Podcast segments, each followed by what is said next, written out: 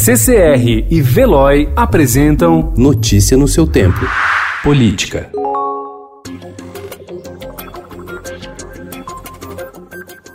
Em meio a uma disputa e divergências com o ministro da Saúde Luiz Henrique Mandetta sobre a estratégia para combate ao novo coronavírus, o presidente Jair Bolsonaro mandou uma série de recados na tarde de ontem. Em conversa com apoiadores em frente ao Palácio da Alvorada, ele disse que algo subiu na cabeça de pessoas do seu governo, mas que a hora deles vai chegar. Estão se achando eram pessoas normais, né? Mas de repente viraram estrelas.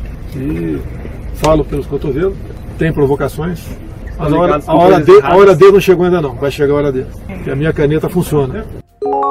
Pressionado a agir para enquadrar Jair Bolsonaro diante de suas polêmicas atitudes na condução da crise do coronavírus, o Procurador-Geral da República, Augusto Aras, afirmou que a instituição deve se afastar de disputas políticas. Para o chefe do Ministério Público Federal, o presidente tem liberdade de expressão e os poderes devem se guiar pelo consenso social.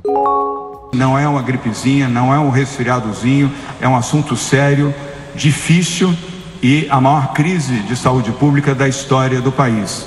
A falta de reações mais enfáticas por parte dos poderes abriu espaço para governadores como João Dória e Wilson Witzel assumirem o papel de antagonistas do presidente. Dória chegou a pregar a desobediência aos insistentes apelos de Bolsonaro para a abertura do comércio. Não sigam as orientações do presidente, aconselhou o governador de São Paulo.